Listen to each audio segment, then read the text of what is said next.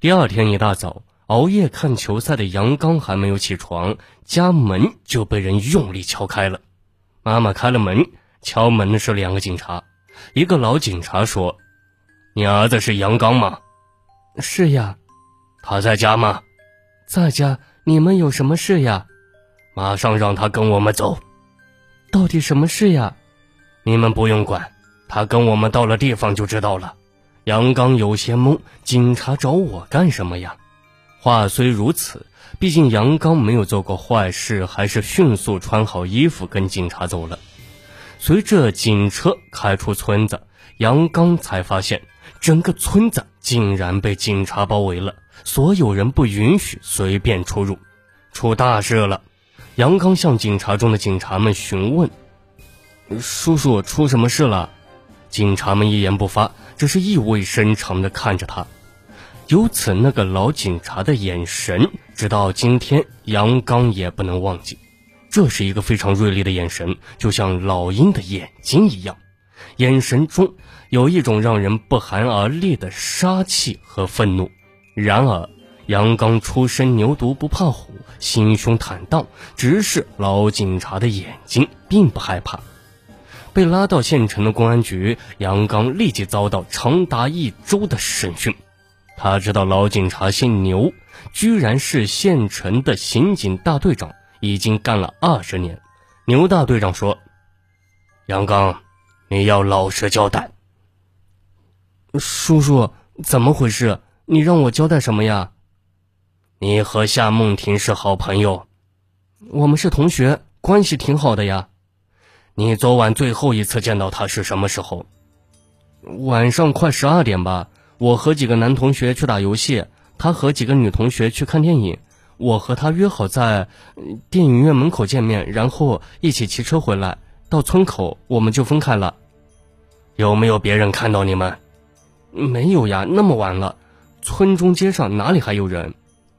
杨刚，你要老实说，你昨晚干过什么？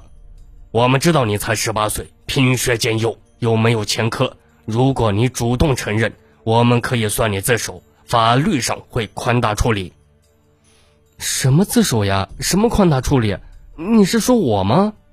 不是说你，还是说谁？你老实交代，夏梦婷到哪里去了？杨刚糊涂了，结结巴巴的说：“他他不是在家吗？什么到哪里去了？”牛大队长突然重重拍了桌子，大声的说：“杨刚，我告诉你，我们警察不会污蔑好人，但也不会放过一个坏人。要是你干的，你就老老实实交代。”要不然，如果我们发现了线索，这事是你干的，我先把你的手脚给打断。杨刚完全不知道怎么回答，甚至顾不上害怕。叔叔，我求你告诉我，到底出了什么事吗？也许牛大队长以二十年的刑侦经验，觉得杨刚似乎不太像歹徒，于是说了下面的一番话：夏梦婷昨晚失踪了。杨刚就像头被用铁锤砸了一下，不觉的失声惊呼：“什么失踪了？”“对，不仅仅是失踪，我们认为他遇害了，尸体可能被背到哪里卖掉了。你是最后一个见过他的人，你们同学都说是你送他回家的，是不是？你和他一起回家，然后对他下了毒手？从这一秒开始。”杨刚成为了杀人嫌疑犯。几个月后，他才知道夏梦婷的妈妈根本就没有听他的劝告，一样天天熬夜打麻将。当天，夏梦婷的妈妈直到凌晨三点才回家。刚刚推开院子门，他突然发现女儿屋里一片火光，大吃一惊，急忙喊叫起来。就在他妈喊了一嗓子后，突然有一个黑影从屋中跑出来，身手敏捷地翻上土围墙，然后跳下去，无影无踪。天太黑，他没有看清楚黑影的相貌。夏梦婷妈妈急忙冲入房中，发现着火的是女儿夏梦婷的床铺，火势并不大。她急忙用水将火扑灭，又发现屋内一片狼藉，似乎有人翻动过，而女儿夏梦婷不知去向。夏梦婷妈妈立即跑去报警，听说有纵火案，还有人失踪。牛大队长立即从县城赶来。然而，让牛大队长震惊的是，这绝非纵火和失踪那么简单。现场非常的凌乱，似乎曾经在这里发生过搏斗，随后又被人翻动过。这个村子很，村民屋都比较大，之间相距还很远。当晚有个邻居隐约听到似乎有女人的呼喊声，声音不大。村子里经常有夫妻打架，他也没有在意，继续的睡了。着火点是夏梦婷的床，显然是被人点燃的，被子、枕头都被烧着。好在火势不大，加上夏梦婷妈妈扑火比较及时，床还有一部分没有烧毁。法医顺利提取到血液和精液样本，床上隐约可见血迹，甚至精液的痕迹。由此推断，夏梦婷可能遭遇了强奸。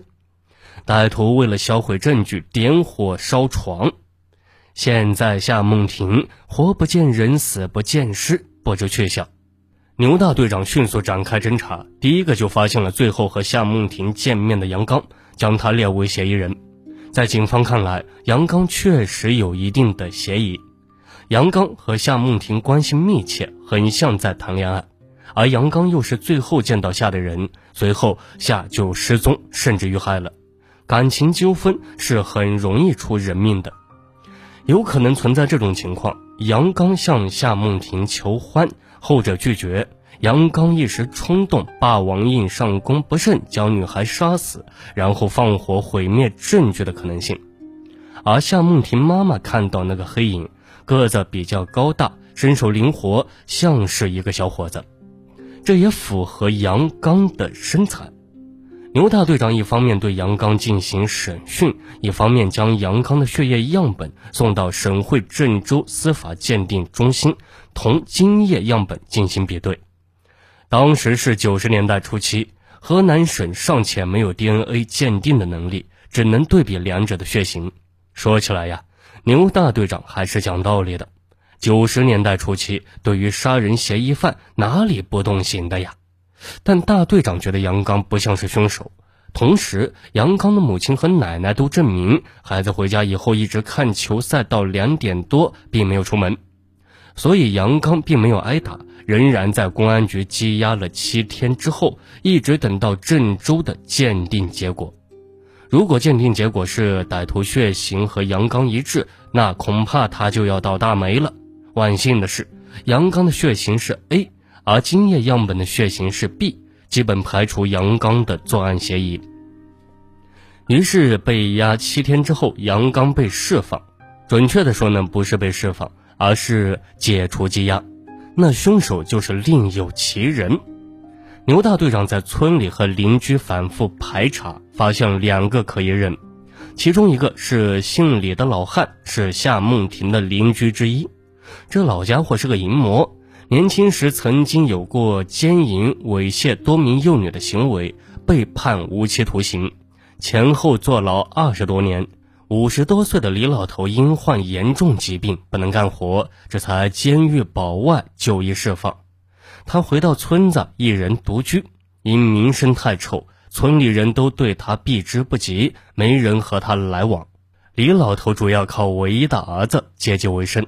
儿子极其厌恶父亲的行为，毕竟亲爹不能不管，每月寄回去一些生活费。没想到李老头这家伙死性不改，根据邻居妇女反映，曾发现他有偷窥女人洗澡和上厕所的情况。本来村里是要将他再次抓走，但李老头已经六十多岁，身患多种疾病，监狱也不愿意收这样的人。那么凶手到底是谁呢？欢迎大家继续收听《命案一千宗》，警钟长鸣。我们下期节目再见。